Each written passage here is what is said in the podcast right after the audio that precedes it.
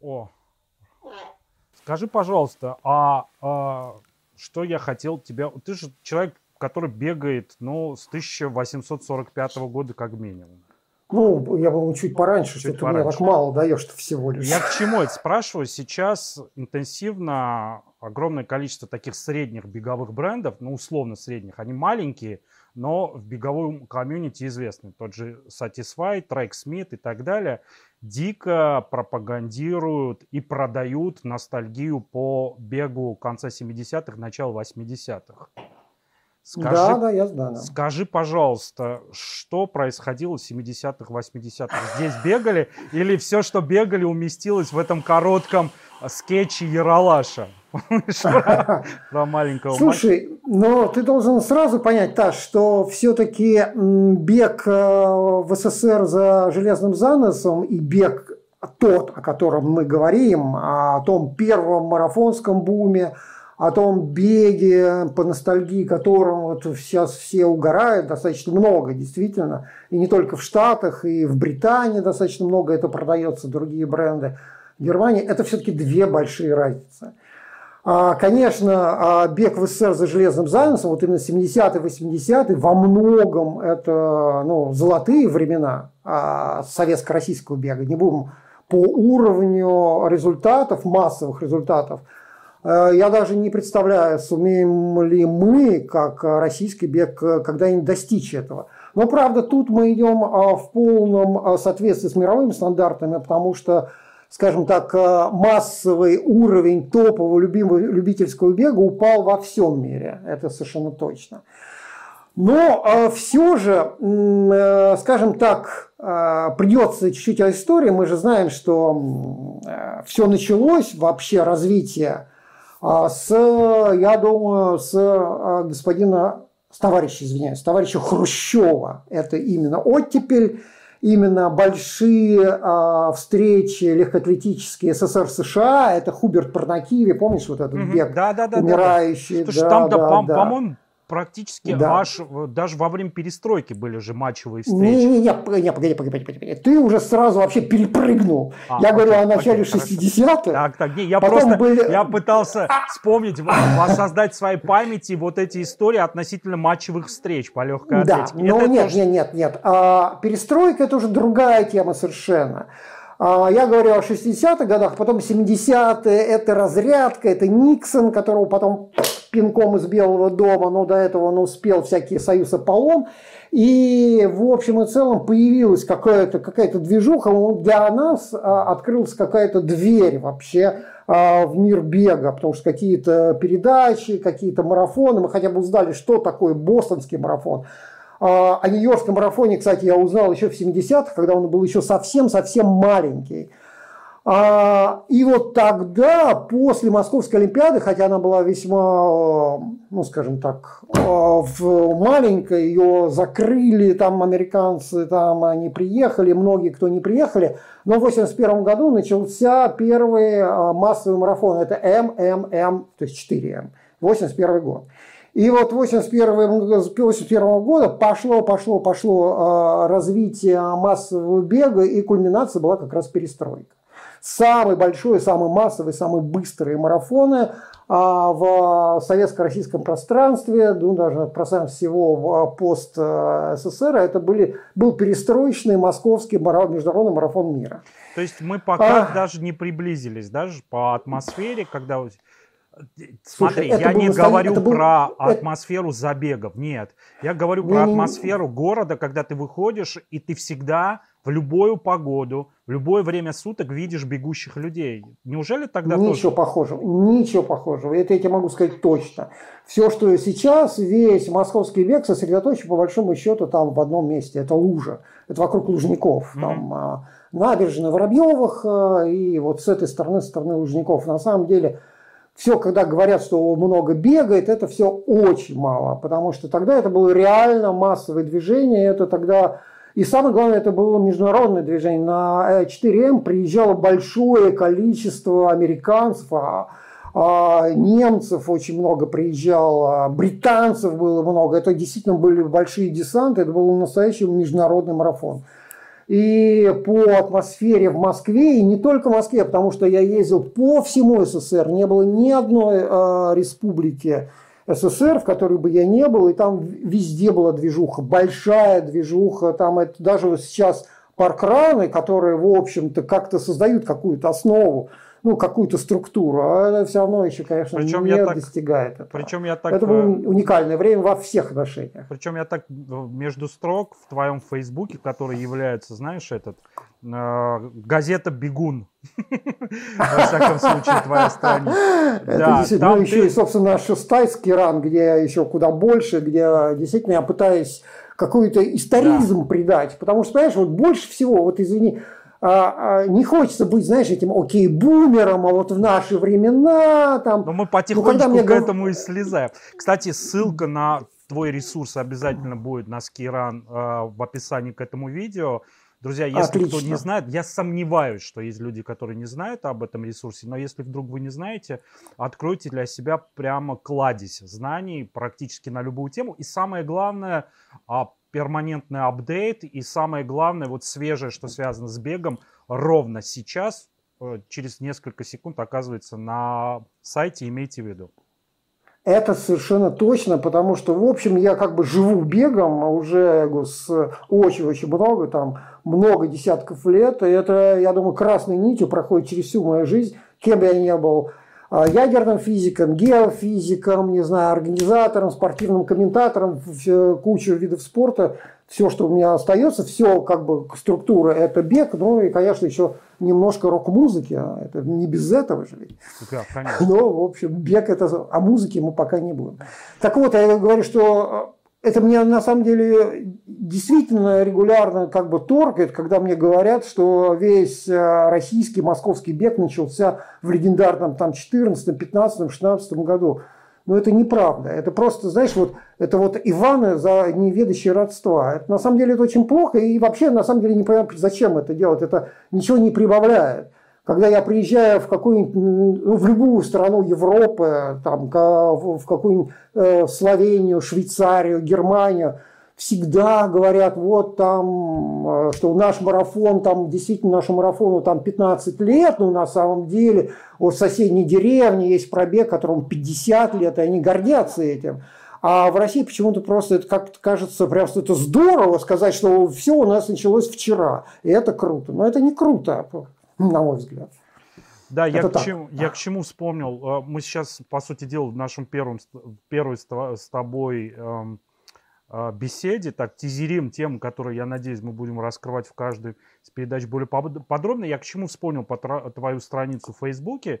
Ты там а, пару раз так э, свой скептити, скепсис, или вернее даже такую нелюбовь к, к паркрану проявлял. Скажи, пожалуйста, с чем это связано и откуда это такие у тебя такое отношение к нему? Ну, ну нет, я, скажем так, все-таки скепсис есть, но нет ни любви к паркрану. А, я могу сказать одно, что просто в разных странах паркран а, действует как разные, по-разному действует, как силы разные. А в России паркран в общем и целом это позитивное явление. Потому что это продолжает то, чем, кстати, я занимался еще в середине 90-х. Я тогда был директором э, Шичинмой маратон Тим, это такого движения любительского uh-huh. марафонской команды Шичинма. А, и мы делали, проводили во множестве городов э, бывшего Советского Союза такие забеги, беги улыбаясь, это двухмильные забеги каждую неделю по субботам. На самом деле паркран во многом основывается на этой концепции. Ну, это потому что в Британии придумано, в Британии вот это вот Runners as Smilers, это очень большой был движ. Но а в развитых странах а, Паркран выбирает очень много а, государственного финансирования, которое раньше шло на поддержку клубного спорта. И это на самом деле достаточно негативно влияет. Но ну, в России клубный спорт не существует, я имею в виду массовый, по-настоящему массовый клубный спорт. Нету. Его просто нет. Поэтому уничтожать-то нечего, и есть паркраны, и хорошо. Просто не надо придавать паркрану э, больше значения, чем он есть. Потому что на самом деле это фан-ран. Это просто забег на неопределенную дистанцию, потому что на самом деле нет жестких а, стандартов по длине дистанции. Нет Это то есть недавно да, его стандартизировали, стандартизировали и довели до истории в 5 километров, до этого этого не было. Ну, скажем, это, это было придумано англичанами, и, скажем, они стандартизировали, перевели из двух миль, это некое а, имперское ну, такие, да, близко, а, да, это мало кому понятно в мире, привели к более понятному знаменателю, и, в общем, как бы продали публике как э, некий такой стандартный Правда. фанран, и, но слишком много внутри фанрана э, этому придается соревнования, рекордам, ну, просто это неправильно, потому что на самом деле мои друзья, допустим, из британского Runners World взяли и э, провели такой эксперимент, и они спокойно пробежали 5 километров за 9 минут, и никто их не сумел поймать. И это был большой скандал ну, в, в британской беговой тусовке, на что сейчас директор паркрана возмущался и говорил, что мы не об этом, мы просто о движении. Ну да, не об этом, не о движении, но результат-то есть. Это, это такая сложная тема, где кончается соревнование и начинается фанран. И многие, кто приходит в бег со стороны, они этого не понимают. Ну, отсюда, кстати, разговоры по поводу э, марафона, надо ли дисквалифицировать людей, которые там срезают, не срезают, банить их, не банить. Ну, в общем, это отдельная тема, которая тоже ну, очень Мы сложная. Мы тоже как-нибудь, когда-нибудь на эту тему поговорим, да? Да, да. Там же есть великая история и все в истории с мировыми марафонами, да, про леди да. и бостонский марафон. Потом, когда оказалось, что она еще успела и читануть, и Нью-Йоркский марафон тоже. Да, это... да, да, да, да. Это вообще отдельная тема. Читинга а, в беге – это вообще отдельная тема. Это можно а, говорить долго поговорим интересно. Давай лучше Я с этим, о да. том, с чем мы с утра проснулись. Точнее, не с утра, во всяком случае, в, в реальности. Давай поговорим о реальности, в которой мы оказались ну, сегодня днем. Хотя по ощущениям-то ничего не изменилось, да? Мы находились э, в такой ситуации. Нет, Я говорю, мы... на самом деле, нет, нет, нет. На, на самом деле мы находились в другой реальности. И изменилось очень много для, Объяснишь? Объяснишь? для всех. Чем условно, Са... чем условно да. отличается ситуация на, с нейтральным статусом на Олимпиаде в Корее от того, что мы получили сегодня утром? Значит так, давай мы степ-бай-степ начнем с, с базовых. Что в основном вся эта история касается российского профессионального спорта. Но э, хитрая ситуация российского профессионального спорта, что он на практически 99% государственный. Вот в чем э, фишка. Хотя, а, э, если брать вот просто деньги, так, ну, как бы формально, то формально получается, что где-то 60-70% идет напрямую из бюджета на поддержку всего профессионального спорта. Я имею в виду, включая всяких футболистов, хоккеистов, гандболистов, всех, не только. И 30-40% со стороны а, бизнеса. Но этот бизнес, он квази-государственный. Если мы будем считать, что, допустим, из ВТБ идет э, много денег, ну, слушай, ну, мы понимаем, какие это, это тоже бюджетные деньги, это госкорпорация. Или какой-нибудь Усманов дает большие деньги, но он, э, это тоже все это очень тесно связано с государством. То есть, если э, вообще говорить на чистоту, это практически на 100% государственное финансирование. А, для этих профессионалов российских изменилось очень много. Во-первых, все, вся эта поддержка, вся это, это основано на, если вообще без всяких, это на, скажем так, на государственном престиже, престиже именно государства российского, не, а, скажем так, достижений спорта граждан России, как это построено во, практически во всех а, продвинутых странах. То есть, если мы возьмем э, спорт США, то там минимальная а, государственная поддержка. Там идет через Олимпийский комитет, но вообще, в принципе, это минимальная поддержка.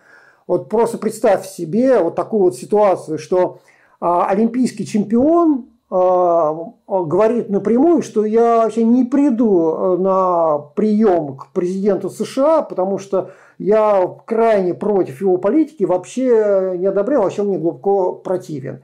И он не лишается никакого финансирования, не получает никаких санкций, он продолжает спокойно выступать. В ну, России это просто невозможно. Говорить? Целая, целая а... баскетбольная команда не пошла навстречу. Слушай, ну там э, просто масса. Много Я говорю, даже пошел. олимпийский вид, который... Баскетбольная команда, она хотя бы имеет действительно независимое финансирование, правильно? Э, частное. А вот, скажем, ну, да, частное. А, скажем, а какой-нибудь условная лыжница, вот не условно, а конкретная пара лыжниц, которые живут на, во многом на стипендии Олимпийского комитета США, они вот так вот спокойно Нет, заявляют. Это очень долго э, людей удивляет, что, например, э, Федерация хоккея Соединенных Штатов – это маленький офис, который Крош, занимается, исключительно занимается тем, что распределяет определенную детскую амуницию и собирается да. раз в 4 года и занимается исключительно логистическими вопросами. Во всяком случае, э, вопросы будущего северо- североамериканского хоккея не ставит ни перед собой, ни самое главное, никто перед э, перед этой организацией не, не ставит. И трудно представить Министерство спорта в какой-нибудь из... Э, это отдельная тема. Я отдельная просто, тема, да. да отдельная я тема. просто так, хотел бы, да, чтобы да, мы с тобой поговорили тема, относительно... Но это очень, очень важно об этом, это как бы заявить. Зафиксировать, да. Зафиксировать. Да, зафиксировать. И поэтому на самом деле главная санкция, которая предложила ВАДА, касается даже не спортсменов. Это отдельная тема. А касается чиновников потому что это все как бы выносится за, за скобки. А на самом деле самое главное, что ввели, это запрет на 4 года любым э, российским чиновникам, любым людям, связанным с государством, занимать любые посты а, в международных федерациях, это раз. Присутствовать на чемпионатах мира и Олимпийских игр, это два – вообще в каких-либо, а, в каком-либо статусе участвовать в международном спортивном движении. И вот это самое главное. Потому что с точки зрения а, мирового спортивного движения российский профессиональный спорт является инструментом политического влияния и, скажем так, политического статуса России. Вот совсем недавно, прям буквально перед тем, как мы с тобой включились, я посмотрел кусочек интервью господина Мутко, тот, который, собственно, намутил нам эту пресловутую олимпийскую победу в Сочи, с которой все началось. И он заявил, что мы теперь перестали политизировать наши политические успехи. Но это, это полный булшит, потому что э, все, что делала Россия в 21 веке это политизировала олимпийское спортивное движение и вкладывала в государственный бюджет триллионы денег. Это триллионы денег. Это просто, ты даже просто не представляешь, сколько денег было вкачано в российский олимпийский спорт, а, начиная там с 2008 года. Это просто, это трудно посчитать, это просто уму непостижимо. Вот реально, как говорила моя бабушка. Да, я все прекрасно вот, понимаю. Да, э, Тут вопрос а, у меня а, несколько другой. Ты, ты сам прекрасно знаешь, что история с использованием спорта для определенной решения задач, в том числе и политических, это далеко не наша тема, да? Вот а, с развертыванием флагов, а, приветствование ветеранов и а сейчас наш матч смотрят а, наши парни в Афганистане, это тема используемая, потому что она красивая Вообще, все, что стоит рядом со спортом, это всегда красиво. Это всегда... Что, что, что, что, что, что ты, ты путаешь? Ты путаешь две вещи. Объясни, что Во-первых, что это не наша тема, это еще как наша тема. А первым это ввел любимец а, маргинальных слоев России а, товарищ Сталин.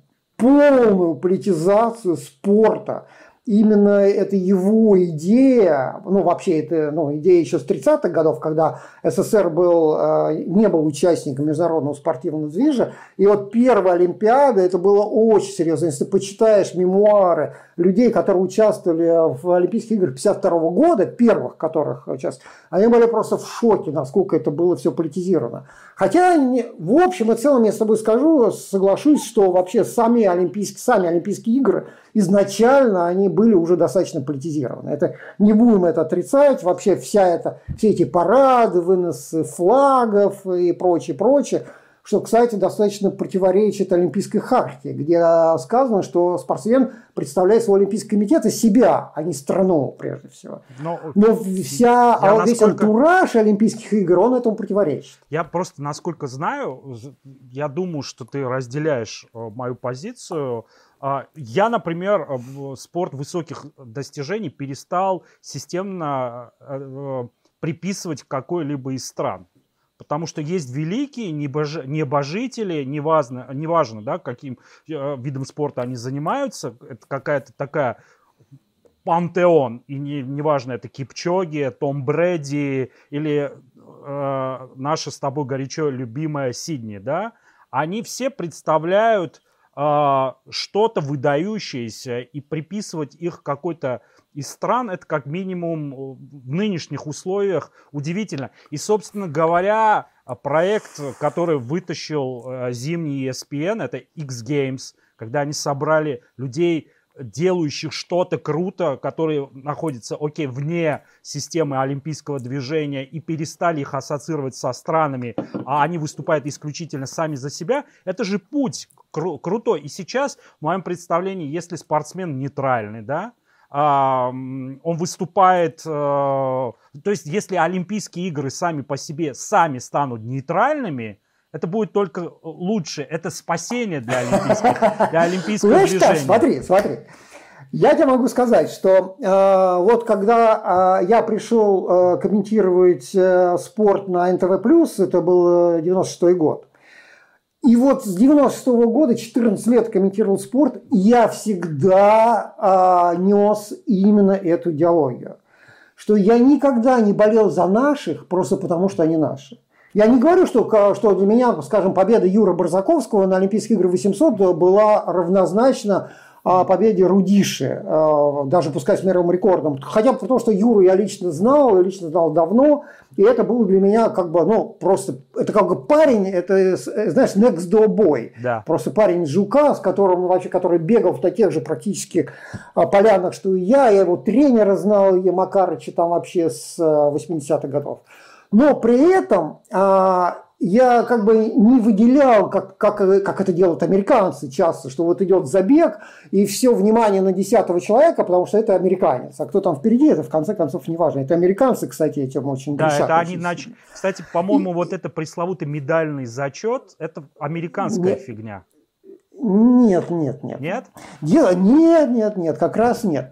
А, но дело в том, что вся идеология советского спорта – построена была совсем на другом. Именно о том, что а, есть наши мальчики, девочки, наши ребята и, и женщины, которые представляют всех нас, и они наши чемпионы. Не зря, знаешь, вот всякие а, хомячки в интернетах всегда пишут, ну все равно ты наш чемпион, да, ты десятое место, ты наш чемпион, ты лучший, пятое, десятое.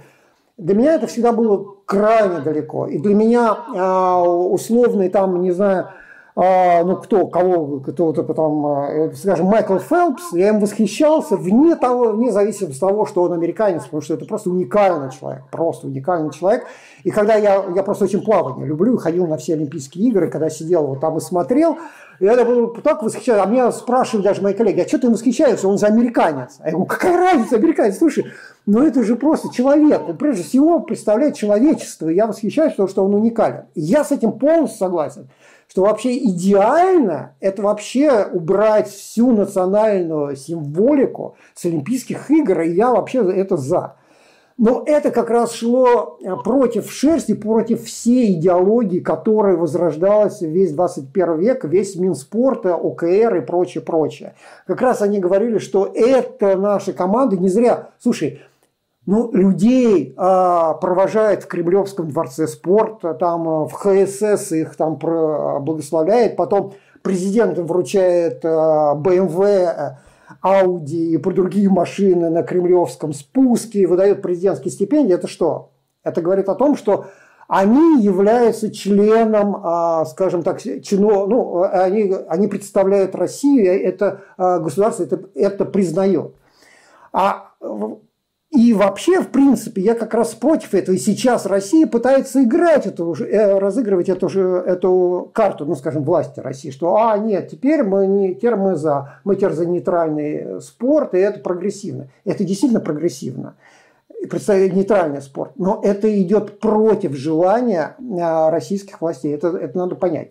Хотя с точки зрения на, нас с тобой, любителей спорта настоящих, ну, действительно, Эллиот Кипчоги, как бы я не относился к его а, фейковому час 59-40, но он великий бегун. Ты У меня нет к нему вопросов. не к нему, а к его кроссовкам. Не, ну не только к его кроссовкам, и к его пейсмейкерству и прочее, прочее. Это великий бегун, это вообще просто, ну, это действительно человек, который показывает, на что способен человек в беге. У меня нет, или Юсейн Болт, да. Он из Ямайки вообще просто парнишка, который на на Макдональдсе вырос. Но это же, понимаешь, это он для меня, он же представитель меня, как человеческой расы. Я просто восхищаюсь. Я вот про это, или, про, про это и говорю, что глобально это выда... лига выдающихся джентльменов. Точно, а, совершенно им, точно. Им совершенно Боженька точно. дал определенный набор данных, который кроме восхищения, в данном случае, потому что зависть невозможна, потому что... Невозможно, да. Да, там, чтобы завидовать их возможности, это уже за гранью, понимаешь, того, что э, я бы хотел также... Я бы хотел смотреть в замедленном повторе то, что они делают, да? Хорошо, это бог с ним. Это Нет, погоди, погоди, погоди, погоди, погоди, я хочу только э, вставить ремарку. Давайте, давайте, давайте. Все-таки это все-таки это все-таки эволюция человека создала такое прекрасное, э, прекрасного создания, как Юсейн Болт, Сидни Маклафлин. Я хочу это подчеркнуть все-таки с моей стороны Кстати, это я эволюция. думаю, что под этим видео мы ссылку на Инстаграм Сидни не будем выкладывать. Кто нужно, тот пусть найдет. Выдающихся. Да, Она, кстати, это к вопросу о том, что в, Амер... в Америке трек and field это вот национальная любовь в большей степени, чем марафон. Я прав? Ну, это как бы, понимаешь, это сложный вопрос. С одной стороны, да, с другой стороны, нет. На самом деле, все мои американские друзья вообще э, в, в печали по, по поводу развития профессионального трек and field, по легкой атлетики, потому что с точки зрения школьного и студенческого спорта это просто бомба, Таш. Если у тебя когда-нибудь будет шанс попасть на студенческий чемпионат США по легкой атлетике – это просто бомба. Или какой-нибудь там э, Pen Relay, это, знаешь, это просто, когда я первый раз там был, это раз вообще у меня мозг вынесло. А с точки зрения уже взрослой, то нет. Потому что, представь себе, ну ты же знаешь, бриллиантовая лига, всего лишь один старт, один старт э, находится в Орегоне, и все, больше нет. В Нью-Йорке умерло, у них нет как таковой лиги. Они просто... Ну, не, в рамках NCAA гоняют студенты, и все правильно? И все. И потом практически все вымирает, все остаются только единицы, которые э, ну, профессионалы. Я тебе могу сказать, что у меня а, несколько человек знакомых туда переехал за последние несколько лет. И когда они в России, а, они соревновались на всяких там любительских стартах. Mm-hmm. А в США невозможно практически найти. Начинается уже после 35 лет мастерс то есть уже ветеранский, как у нас. Угу. А вот таких любительских взрослых стартов на дорожке практически нет вообще. Они вынуждены уходить на шоссе. Только шоссейный бег. Шоссейный бег существует, а вот дорожечный, взрослый, любительский практически на нуле. Это, но это другая, это отдельная тема. Это просто тема жизни в Соединенных Штатах Америки. Я сейчас э, классический наброс на вентилятор. Э, самая распространенная история, которая связана, самая распространенная реакция, которая связана с очередным э, допинговым скандалом, это ты, наверное, знаешь, да? Все жрут, наших ловят по политическим мотивам. А скажи, пожалуйста, вот да. ты человек, который жизнь прожил а, в беге. Это так или нет? Нет, абсолютно не так. И это, это просто вообще не так. Это, понимаешь, это, в это трудно поверить. Э, я, скажем так, очень глубоко э, прошел через американский спорт, шоссейный бег в 90-х годах, когда ВАДА еще не было, и когда на самом деле самый-самый был рассвет, ну, это еще были, был и анабол, и только-только заходили туда ЭПО. Только начиналось, но уже заходилось.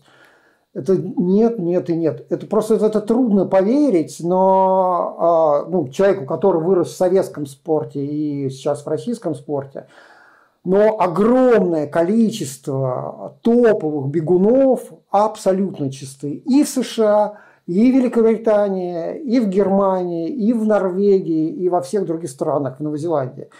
А в Штатах очень серьезно распространен допинг в легкой атлетике. Мы это не будем скрывать, но мы просто знаем, сколько ловит ЮСАДА самих американцев. Мы же с тобой знаем. Да. Но при этом сами же американские атлеты э, раскрывают э, за, допинговые заговоры внутри своего спорта. Это совершенно точно. Это начинало, началось еще с дела Балка в нулевых годах, и вот сейчас Салазара завалили. Завалили сами американские Не, ну, атлеты, Чтобы понять э, уровень э, влияния Салазара, это, ну, ну, это системообразующий чувак, это ближайший сподвижник, друг... Э, генерального менеджера Nike, если я не ошибаюсь, да? По, хозяина Nike, Фила Хозяин, Да, это Фил личный Nike, друг да. хозяина Nike. По сути дела... Это самый, самый богатый человек по... в спорте, в мировом спорте. Да, чтобы вы понимали, что... Я сейчас к нашим зрителям, чтобы вы понимали, сейчас дисквалифицировали или лишили возможности тренировать одного из самых влиятельных людей американской легкой атлетики. Об это этом... не просто влиятельных, это, я сказал бы, икона спорта. Это человек, который входил во все э, залы славы легкой атлетики, шоссейного бега, потому что он сам Поправь. еще был бегуном топового уровня, многократным победителем Нью-Йорка, Бостона, ну, в общем, и после этого супер успешным э, атлетом. И более и того... Потом, и потом супер успешным тренером. Да, более того, огромное количество бразильцев, бегущих э, в Нью-Йоркский марафон, в первую очередь признательны ему, потому что он открыл э, бег в огромном количестве стран, в том числе и Бразилии. Ну, в общем, и этого человека дисквалифицировала ЮСАДА, американский антидопинг. Понимаешь, вот я когда говорю на эту тему, я пытаюсь все время найти какой-то аналог, чтобы россияне это поняли. Вот кого бы из российских тренеров бы дисквалифицировала Русада, чтобы вот так вот такая была бы бомба. Мне даже трудно что-то представить, потому что у нас очень мало такого уровня спортсменов, которые стали бы такого уровня тренера, и причем такие популярные, потому что ну, мы знаем, что все-таки бег, легкая атлетика не такие популярные. Ну, это вот если бы, скажем, какой-нибудь там э, Александр Тихонов, вот представьте, Александр Тихонов, он был вот биатлонист, был бы, хотя он тоже не такой популярный, ну, допустим, был бы еще тренером, который бы делал бы, штамповал чемпионов в биатлоне, и вот его бы э, Русада поймал и дисквалифицировал. И то, наверное, не так. Наверное, футбол. Наверное, давайте вот футбол. Давайте. О, Черчесов, да? Черчесов, он сам же был хорошим спортсменом. Ну да, же? но в любом случае а, игровые виды спорта сравнивать немножечко некорректно, потому что ну, да, некорректно, там некорректно, определенно да. и они существуют вне системы допинга. Если там и есть допинг, то он связан с восстановлением вообще профессиональной. Мы ж сейчас, чтобы было понятно, корректно, мы, когда говорим о чистоте, э, существовании чистоте, чистоты спорта, мы говорим о, о циклических видах спорта, мы не говорим о профессиональных лигах. NFL, NHL, NBA – это организации системно закрытые. А они... Но у них и, а на самом деле не такие уже закрытые. Я ну, относительно. Сказать, уже они, они поддаются Они пытаются как-то решить, но при этом у них есть так условно э, какие-то рамочные взаимоотношения с американской да. антидопинговой программой. Туда те не лезут, но эти, собственно говоря, на международных соревнованиях по большому счету и э, это закрытые лиги, лиги и лиги. То есть э, это э, история... Это олимпийский, олимпийский спорт скажем так, по большому счету. Да. И рядом с олимпийским спортом все. То есть, Хотя а... я могу сказать, что Iron Man в полной, в полной мере под ВАДА, допустим, чтобы надо просто понять. Он не олимпийский вид спорта, но полностью в структуре ВАДА. Ну, чтобы мы тоже поняли, о чем идет речь. Хотя вроде бы они заявляют, что они полностью коммер... коммерческая структура, но они полностью в соответствии с кодексом ВАДА живут. Это тоже надо понимать. Так что это все очень сложно. На, просто на сайте ВАДА есть длиннющий список всех организаций, которые полностью соответствуют. А есть еще отдельный список, который, вот как ты правильно сказал, рамочный. Скажи, пожалуйста, это все сложно. Э, а что тогда второй, второй э, тезис после отбитого первого, который включают э, люди, а, следящие относительно и беспокоящиеся за а, то, что все а, э, жрут допинг, а ловят только наших. А как же, а норвежские астматики? Слушай, это про норвежских астматиков я уже разговариваю с 2006 года. Но мы сейчас, понимаешь, решили собрать в одном месте все, все, все системные заблуждения или все вопросы, которые существуют. Вот давай про Значит норвежских так, скажем, скажем так, а, эта проблема существует а, условных норвежских астматиков. До того существует сюда же как-то высказался на эту тему король Норвегии, какой-то у них там очередной Нурт какой-то там, в общем, сказал, что это, ребят, ну все-таки окститесь, Эту проблему, а у них был всплеск, эта проблема достаточно решена. Сейчас все идет строго по э, этим терапевтическим исключениям. Я могу сказать сразу, что, допустим, что госпожа Вяльбе, это президент Федерации лыжных гонок России, главный тренер лыжных гонок, сказала как-то раз, что чуть не 50% российской сборной также сидят на этих противосоматических препаратах. А, собственно, препараты астма, а, а противоастматические препараты, если применяются строго в разрешенной дозировке, разрешенного ВАДА, они не дают никакой прибавки.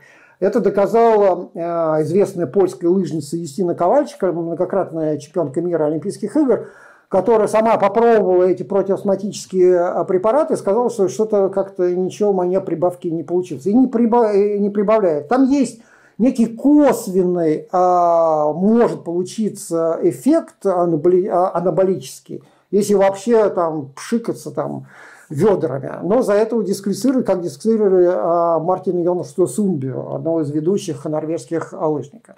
Так что нет такой проблемы, уже нет проблемы так давно. Но я тебе могу сказать, Таш, что я лично знаком с людьми, которые астматики в спорте, лично знаком. Я могу сказать, что это сложная этическая проблема, каждый решает для себя. Я знаю людей, которые отказываются принимать препараты, и, соответственно, их может в любой э, момент накрыть приступ, и действительно они не заканчивают даже тренировку. Это я видел своими глазами. То есть а они, будучи вижу, астматиками, которые... продолжают заниматься спортом, но не да. принимают астма... препараты. Да, они продолжают, но не принимают противоастматических препаратов. А, это как бы их личный выбор, такой этический. И это не то, что их серьезно останавливает, их в любой момент может просто накрыть. Накрывает э, и на тренировках на моих глазах, и накрывает на соревнованиях, и люди просто начинают задыхаться.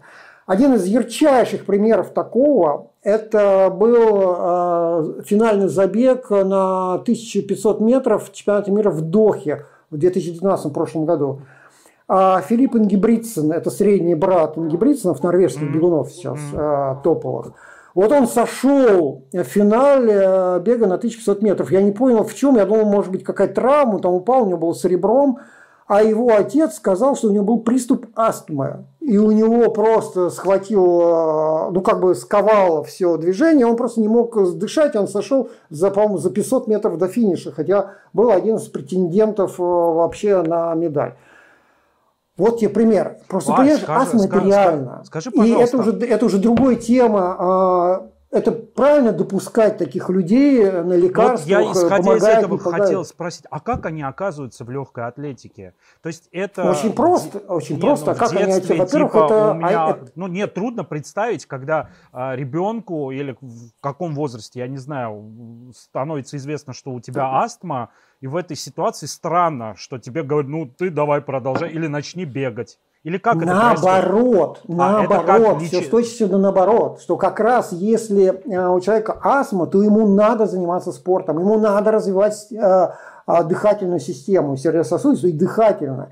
Как раз если человек перестает вообще двигаться, заниматься спортом и хотя бы физкультурой, то у него начинает деградация идти э, дыхательной системы. Ну, наоборот, надо заниматься э, по, по, по возможности как можно больше, как любому человеку. Но можно, надо купировать все эти приступы и, собственно, давать ему возможность заниматься. В том-то и дело. Как, э, как собственно, вот, ну, во многих. Это, это, но я тебе могу сказать совершенно точно, что система терапевтических исключений – это очень сложная этическая проблема. До какой степени а, можно разрешать их, а, до какой степени а, возможно медикаментозное купирование каких-то проблем, и когда они уже дают преимущество, когда не дают преимущество, это вообще очень непросто. Но с точки зрения вот именно астмы, мое глубокое убеждение, что это им надо заниматься, полезно заниматься, и в пределах разрешенной нормы это не дает никаких преимуществ. Вот так. Окей. Хорошо, тогда знаешь, что меня лично беспокоит? Мы возвращаемся к сегодняшней теме. Меня да. беспокоит, опять-таки, личностное. Я знаком условно с двумя э, бегунами. Один из них чемпион России, это э, Степ Киселев, второй наш любимый дорогой э, Искандер Эдгаров. В принципе, оба при определенном стечении обстоятельств могли бы, один точно, получить, выполнить олимпийские нормативы.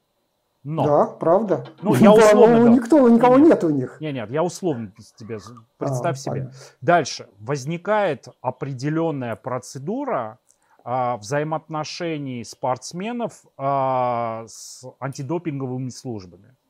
И а, нету определенной системной прозрачности, как тот или иной человек. То есть мы попадаем в систему э, презумпции виновности. То есть изначально любой спортсмен, который занимался на территории Российской Федерации, он априорно принимал или находился в помещении, где принимали допинг. И нету никакой прозрачной системы, как человек, который условно кровью и потом, при этом находящийся на территории России, может в нейтральном статусе при, как, э, оказаться на больших соревнованиях, как мы сегодня выяснили, что большими соревнованиями являются лишь Олимпийские игры и чемпионаты мира. Ну, чемпионат Европы не являются big event. Оказалось, я Слушай, не знал об этом. Да, major event. Major, major event. Да, слушай, ну пока это идея. Вот что изменилось теперь? Кроме того, что всех э, российских чиновников э, выгнали из э, спорта. Что касается профессиональных спортсменов. А для них ситуация изменилась намного-намного хуже, в худшую сторону. Им стало гораздо тяжелее доказывать то, что они не верблюды, скажем так. То, что они не вовлечены никаким образом а, в эти допинговые схемы. А ВАДА вот-вот, я думаю, в течение там двух-трех дней выпустит guidelines, а, то есть э, как бы разъяснение своего решения, и там будет все точно прописано.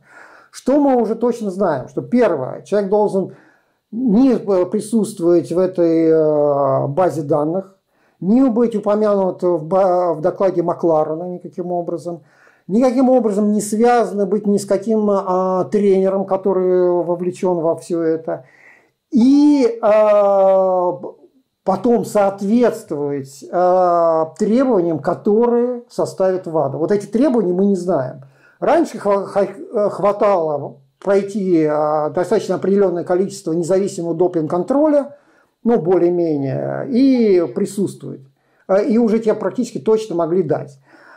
А сейчас ситуация резко изменилась. Я тебе могу сказать, Таш, что с точки зрения тебя, как друга российских профессиональных бегунов, еще раз напомню, что такое российский профессиональный бегун? Это человек, который получает э, зарплату из государственного бюджета, который напрямую связан с, с российским правительством, государством. Не правительством, а государством. Вот мы с тобой практически, ну, просто живем в России и, ну, как бы не очень связан. Ты же вряд ли а, получаешь эм, зарплату в МВДшке, там, не знаю, там, в Росгвардии, где-то еще там. Ну, сегодня а посмотрим а эти, после выпуска. Эти люди пойдет. получают, это ты должен, должен понять. Вот я просто, я, когда я договорю. Да-да-да, я слушаю тебя. А, и вот а, общаясь сегодня, вчера и сегодня целый день э, с большим количеством, э, скажем так, э, зарубежных спортсменов, Я тебе могу сказать, что с каждым днем мне все сложнее и сложнее доказывать тот факт, что в России есть чистые профессиональные спортсмены. Они говорят, Вася, как ты можешь, вот как ты можешь это говорить вообще? Ну, понимаешь, они же все, они же все получают зарплату там а, в госструктурах, они все связаны с Минспортом, они все там ходят на поклон там а, в Минспорта ЦСП, знаешь, что ЦСП, да? Это Центр спортивной подготовки, там, который распределяет деньги, они там они же не являются независимыми э, спортсменами как таковых. Нет независимых спортсменов, они же все сидят на зарплате. И если человеку прикажут принимать допинг, он будет принимать допинг. Ему же, они же вообще военные люди.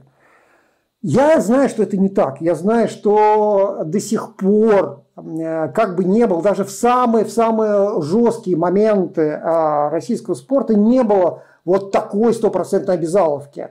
Даже в советском спорте была небольшая, но возможность быть чисто, чистым спортсменом. Можно было уйти из э, допинговой схемы, которая тогда была очень достаточно жесткой. Но доказать это все очень сложно. Понимаешь, когда э, ВАДА доказала, что Министерство спорта Российской Федерации вместе с какими-то силовыми структурами подделало антидопинговую базу, ну, это вообще просто, это уже, ну, ну как можно? Это все равно как работать с банком, который подделывает финансовую документацию, понимаешь?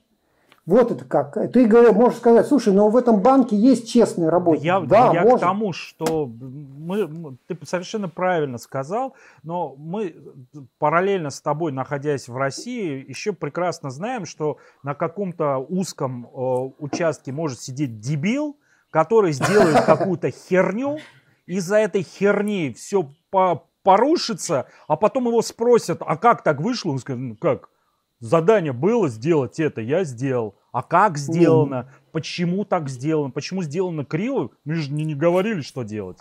Я не, к тому, я... что я опять-таки а, обида моя личная, я просто уверен, ты самое главное, что ты сказал, что ты знаешь, что здесь есть чистые спортсмены. Есть. И, и Я, у меня есть уверенность, что их опять-таки большинство.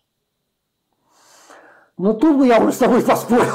То есть, ты считаешь, что, ты, то есть ты считаешь, как человек, который очень много общается... Мы сейчас говорим исключительно за легкую атлетику, правильно? Потому что надо дифференцировать, э, исходя из того, что в основном э, круг общения твой связан с легкой атлетикой. Ты... Да. Да, потому что мы сейчас за плавание и за гандбол говорить не, не, не, будем, не будем. Не будем. А, исходя из этого, то есть ты хочешь сказать, что все-таки есть системная проблема, что условно э, это не вопрос паршивых овец, а это вопрос того, что э, есть несколько честных чуваков в порочной системе. Я правильно тебя понимаю? Правильно, абсолютно правильно. Именно так, что это я, э, не надо занимать позицию страуса с головой в песке.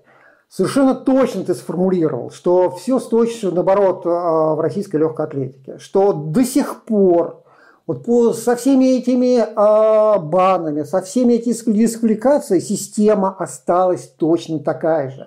Она не изменилась, ее не разрушили, совершенно точно. И дело Лысенко это показало с полной вообще ясностью. Да, да. Просто это вообще позорнейший позор, что сейчас творится. А, что на самом деле все люди, которые принимают решения, а, тренеры там и все там на уровне а, дюш, дюшоров, это все система осталась на месте, что на самом деле все это построено на допинге, на обмане на мошенничестве. Не будем вообще скрывать. Но что говорит, вообще просто вот совсем недавно там ребята раскопали пример, как подделали протоколы соревнований для того, чтобы получить это, этих пресловутых первых, вторых разряды, там, КМСов, мастеров спорта, не помню, то ли в Иркутске, то ли в Омске, где-то в Сибири. Ну, Таша, это же вообще никуда не годится. Как может вообще подделать протокол? Понимаешь, это святое. Святое в спорте, проделать протокол. Это кто поделывает? Это поделает главный судья соревнований, поделает протоколы, а, улучшая результаты своих учеников. Как можно верить этому, понимаешь? Вот э, ты вот, захочешь попасть в Бостон, на Бостон, хочешь пробежать этот ММ, а тебе скажут, Таш, Мы не верим ни, одному, ни одной цифре в этом протоколе, ни, ни одного вашего соревнования, потому что у вас люди, получи, имеющие там категорию там, республиканскую судью, подделывают протоколы. Понимаешь, как можно верить? Никак. Понимаешь? И это, это маленькая, маленькая, маленькая только часть всего. Ну, вот мы, это, это просто ужасно. Ну вот мы с тобой сейчас затронули очень важный момент, во всяком случае меня беспокоящий. Э, я думаю, и огромное количество людей, которые сейчас нас смотрят, э, людей, связанных с любительским спортом. Это затронет ли любителей из России вся эта история? И насколько люди смогут дальше спокойно, выполняя какие-то определенные там нормативы, попадать на мейджоры, и не только на мейджоры, на большие международные забеги, на марафоны. А, отразится ли? Потому что после прошлой истории вроде все нормально, то есть как и бегали любители, так и бегают. С большим удовольствием, никаких проблем нету. Насколько сейчас ситуация может измениться? Значит, смотри, а, после введения, а, вернее, дисквалификации ВФЛА в первый раз, буквально там через неделю был Стамбульский марафон, и там из всего протокола вычеркнули все результаты россиян. Мне тогда пришлось написать в ААФ, да, ты просто не в курсе это было. Да, это, это было уже в 2015 году стаж, уже 4 года прошло. Вот просто вообще все россияне исчезли из протокола мне пришлось написать в ААФ и получить разъяснительное письмо, которое опубликовал у нас на Скиране, потом послал в Стамбул и восстановили, потому что это все было непонятно. А, я думаю, что а, для, скажем так, любителя не очень быстрого, который не претендует ни на какие места, ни в каких рейтингах, ничего не изменится. Все останется точно так же, потому что если есть нейтральные спортсмены, то уж а, обычные любители не получат никаких проблем. Но э, вполне возможно, и скорее всего останется бан на участие всех российских мастерс, то есть ветеранов легкой атлетики, на участие э, в чемпионатах мира Мастерс. и Европы среди ветеранов. Уже 4 года не, или 3 года не могут участвовать россияне. Это маленькие движения Мастерс в России, но достаточно активное, и они этого лишены. Это, а, был... это про трек and field или вообще? Про, про... трек and field, про трек and field поговорим. Но теперь я просто знаю, очень плотно общаюсь с американскими, э, британскими и немецкими и норвежскими любителями, очень быстрыми. Идет очень большая дискуссия по поводу участия э, быстрых россиян э, в рейтингах по ветеранам age category, mm-hmm. то есть которые россияне, которые бегут, занимают какие-то места там ну, там везде есть там, э, там э, М и W, W35, 40, там занимают места. Я знаю людей, которые только этим и живут. Да. И сейчас, и вот э, против этого сейчас есть очень много голосов. Они считают, э, что россияне не должны никоим образом фигурировать во всех этих рейтингах. Их там просто не должно быть как таковых.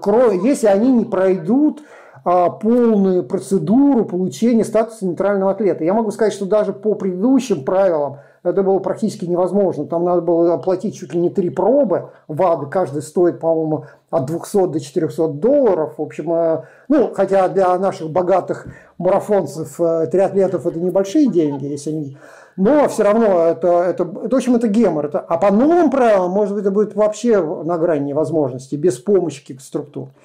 Но тут есть еще один э, фактор, который вот сейчас э, в 2020 году в Лондоне будет первый чемпионат мира любительский, как бы мараф, по марафонам провели, по менеджерам получили рейтинги, и там будет марафонский чемпионат в, в, в рамках лондонского чемпионата.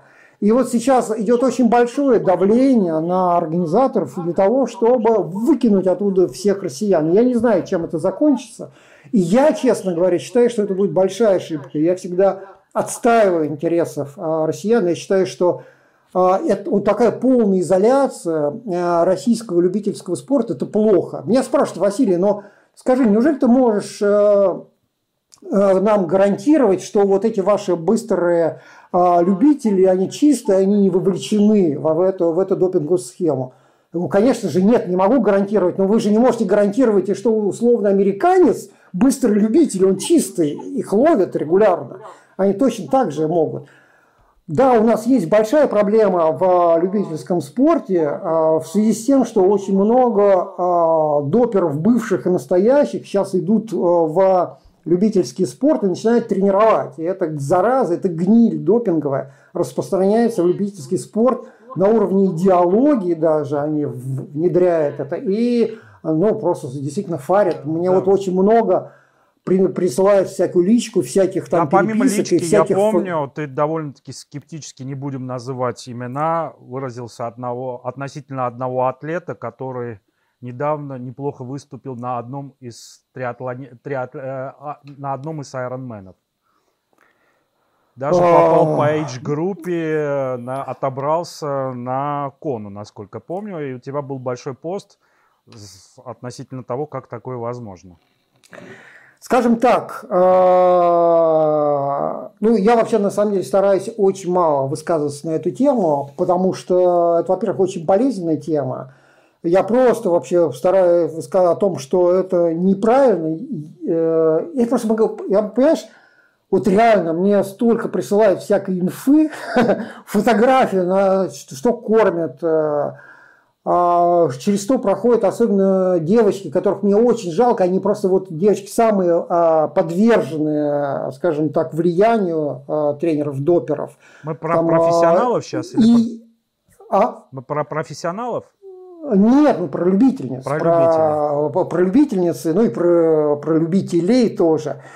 А, просто люди не понимают, на что они подписываются. Вот я просто, вот мы возвращаясь, э, просто, понимаешь, а, к Салазару вернемся. Угу. Вот его забанили, и все время спрашивают, за счет его забанили, там вроде бы не было никаких положительных допинг-проб, там он даже вроде бы никаких стероидов и пошек, какие-то разные медикаментозные. Но вот Трэвис Тейгард, это глава американского антидопинга, дал недавно интервью, которое я еще не успел озвучить, и вот он сказал, что а, одному из, э, он даже не говорит про пол, одному из спортсменов Салазара, вот э, ты, э, врач, которого тоже забанили на 4 года, Браун вместе с Салазаром, его тоже на 4 года забанили спорта, поставил фейковый диагноз а, недостаточной функции щитовидной железы и посадил его на медикаменты по улучшению функции щитовидной железы. И в итоге теперь этот спортсмен всю жизнь должен будет сидеть на этих медикаментах, потому что он ему убил функцию э, этой щитовидной железы. Это очень тяжелое заболевание. И вот э, все любители, которые поддаются на вот эту допинговую пропаганду, они не представляют, на что идут. Девочки уже проходят через э, опухоли, это реально, ну пока я видел только доброкачественные, но на моих глазах это было – они там э, не понимают, не представляют, что такое ИПО, что такое стероиды, что это, это очень грубые, очень жесткие а, а, препараты, которые разрушают здоровье. Они не помогают, они разрушают здоровье очень сильным образом. Профессиональные спортсмены, к сожалению, вот, к сожалению, по моему глубокому сожалению, российские и особенно советские а, профессиональные спортсмены, которые прошли через э, допинговую программу, молчат о тех проблемах со здоровьем, которыми есть. Единственное, о чем мы знаем, это свидетельство ГДРовских атлетов, которые э, с неохотой, но об этом рассказали. Это ужас какой-то. Это просто э, люди, да, которые сейчас э, просто инвалиды, реально. И зачем это делают любители, для меня просто вообще непонятно. Это просто из каких-то сердечек, из каких-то лайков, из какого-то, не знаю, просто вообще ни о чем люди рискуют своим здоровьем. Это, это просто, это просто глупость. Вася, а эта проблема тупость, есть, да, в любительском скажем. триатлоне и беге есть такая история тоже. Конечно. Но, но я могу сказать, это не, не только проблема России, это проблема во всем мире есть. Это тоже надо сказать, что это тут... А, я не, не могу даже сказать, насколько в России больше или меньше а, вот этого распространения допинга в, в любительском сегменте а, бега и триатлона. Тут, тут бы я даже, может быть, и сказал бы, что может быть и одинаково. Потому что на самом деле это, это отдельная тоже больная тема, и вот те же самые американцы пытаются с этим бороться и борются, и на самом деле закрывают целые клиники, которые, собственно, кормят э, допингом а, любителей. Ну, если ты смотрел «Икар», Конечно. фильм, получивший Оскара про Рыченкова, да. вот там же, собственно, начинается с такой клиники, собственно, Фогель, он идет к такому доктору, идет, который... И, да обращается. С этого начинается фильм. Да, Настоятельно да, рекомендуем посмотреть, кто э, не смотрел. Во всяком случае, у вас появится пища для размышлений уж точно. Это совершенно точно. То есть вот в такой о, мы ситуации очень... находимся, по, по, э, связанной с с H-любителями. Не исключено, что это дойдет до того, что а, ты не сможешь отобраться, ну, не ты в данном случае, любитель не сможет от, отобраться на major по результатам. Условно, Бостон могут закрыть, я правильно понимаю? Могут, да, могут закрыть, потому что американцы очень жестоко, жестко настроены. Вообще американская, вообще беговая тусовка, американский вот вообще весь, э, все эти спорты очень жестко. Они могут закрыть Бостон совершенно легко. Да.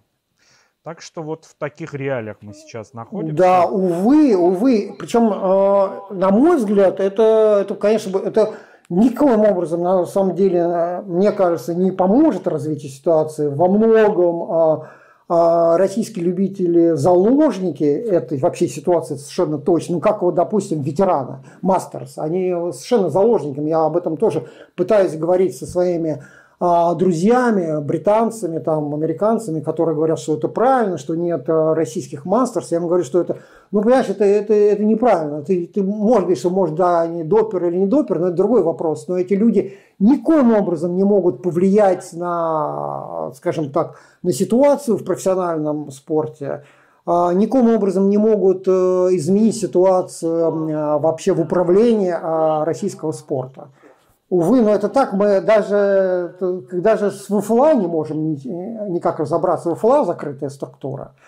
Хотя уж насколько я был, ну, скажем так, вовлечен во всю легкую атлетику, но, скажем так, несколько раз а, мне даже предлагали там, там в президиум ВФЛА войти а, при разных президентах.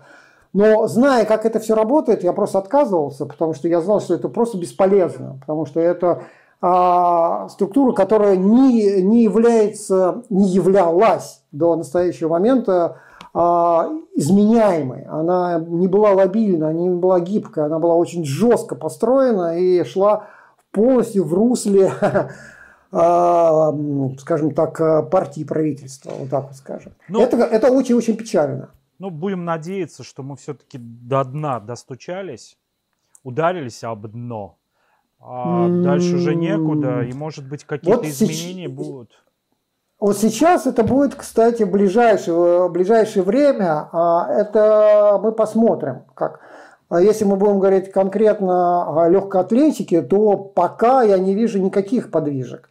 Потому что новое ИО а, президента, президентка, госпожа Тарасена Юлия, что в принципе, как сказала Мария Лосыцкене, что шляхте там поменяли на шляхтина. В данном случае я полностью доверяю мнению а Марии, я думаю, она хорошо знает, ну и, собственно, что мне говорят, что это, в общем, ничего, никаких изменений нет.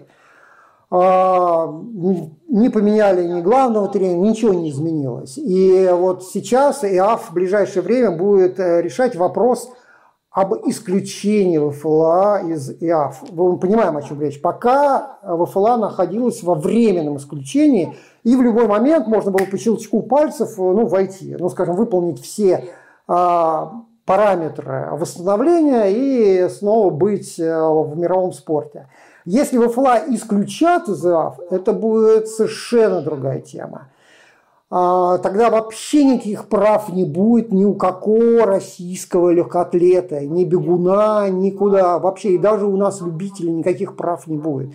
Потому что надо понимать, что все марафоны major, да вообще практически все крупные марафоны находятся а, под эгидой ИААФ.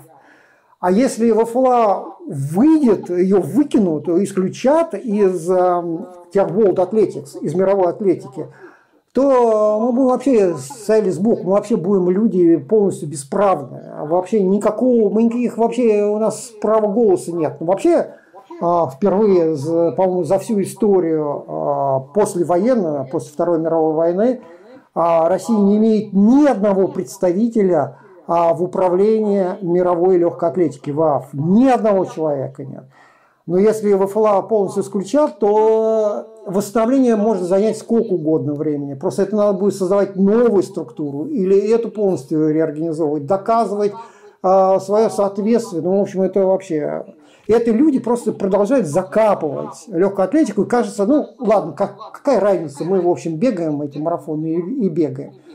Но это, это даже если убрать, э, скажем так, нашу зрительскую, фанатскую сторону дела, хотя мне очень приятно видеть э, наших э, быстрых бегунов. Вот сейчас вот Ренас Ахмадеев соревнуется, как бы он соревновался, это вообще здорово. Вообще это очень, очень здорово, что наш, наш бегун участвует в чемпионате Европы. Два бегуна сейчас. Это же просто кайф. Я всегда бился с предыдущим ВФЛА, говоря, почему не посылаете наших бегунов на чемпионат Европы по кроссу. Пускай они там не завоюют никаких медалей, но это же шанс. Я помню, я могу сказать, рассказать забавную историю, что не помню в каком году это было. В очередной раз а, ВФЛА принял решение не посылать а, российских бегунов на чемпионат Европы по кроссу. Говорит, что, ну, слушай, нет никаких спортсменов, нет никаких шансов на медали.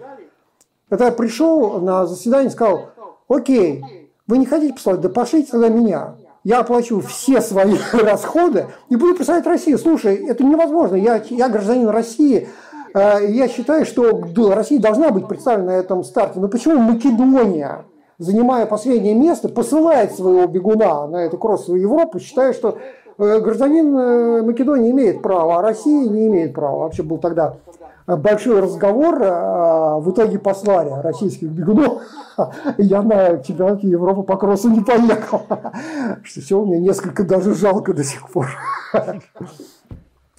Вот ну так вот. Так что, так что не надо просто думать, что это не касается и Нет, ну мы поняли, что это очень сильно даже касается, и все с этим понятно, все печально. Но я думаю, что в ближайшие несколько дней там удивительно есть э, нюансы, но я думаю, что сейчас наши зрители с радостью найдут информацию относительно того, что по большому счету типа ОКР сохранил свои права, но как-то вот эта вся система иначе, да. будет, как это будет выстраиваться взаимоотношения. С одной стороны, а, все легитимно с точки зрения взаимоотношений, Олимпийский комитет не решен своих полномочий, а при этом все вопросы. В общем, там много вопросов, но это, это, это уже, так сказать, э, вопрос личного анализа. Спасибо Нет, тебе ну, большое. По... Да. Да, по еще, я просто один еще скажу, что сейчас от решения Русада подавать или не подавать апелляцию будет зависеть очень много, в том числе и судьба а, участие и на Олимпиаде в Токио, даже нейтральных атлетов, на Олимпиаде, зимней Олимпиаде в Пекине и на Олимпийских играх Париж 2024. Я надеюсь, что все это будет взвешено, и даже вообще само решение подавать апелляцию, не подавать, оно очень неоднозначно. Вполне возможно для судьбы, для участия российских атлетов в качестве нейтральных атлетов лучше не подавать эту апелляцию. Но не знаю, примет это решение, пока риторика, что мы будем биться, будем сражаться и прочее, прочее. ВАДА считает, что у них стопроцентная сильная позиция отстоять свое, а, свое решение. Свое решение. Посмотрим. Посмотрим, посмотрим, посмотрим. Динамики. Ну что ж, спасибо тебе большое. Это у нас с тобой такой скайпа-пилотный выпуск. Да, а, да, подкаст, да. Подкастности мы в зависимости от количества лайков и интереса к этому видео будем продолжать или не будем продолжать, а идей много. Я с радостью с тобой бы поговорил про мейджоры, а, ты бы рассказал волнительные истории, связанные с, с Нью-Йорком, который мы очень любим, Нью-Йоркском, Нью-Йоркском марафоне, Бостоне, ну и остальных тоже. Да, да, да. У этого таких историй навалом. Что ж, спасибо тебе большое, хорошей тренировки э, и лучи зависти, потому что ты в тепле и можешь хорошо побегать. Спасибо тебе большое. Мы же бегуны перелетные птицы. И я надеюсь, уже в следующий раз мы с тобой э, будем иметь возможность без скайпа и напрямую аналогово пообщаться. Счастливо, большое спасибо. Пока-пока. Счастливо. Пока. Все, так а, не выключаем секунду. Как, ребят, все ок?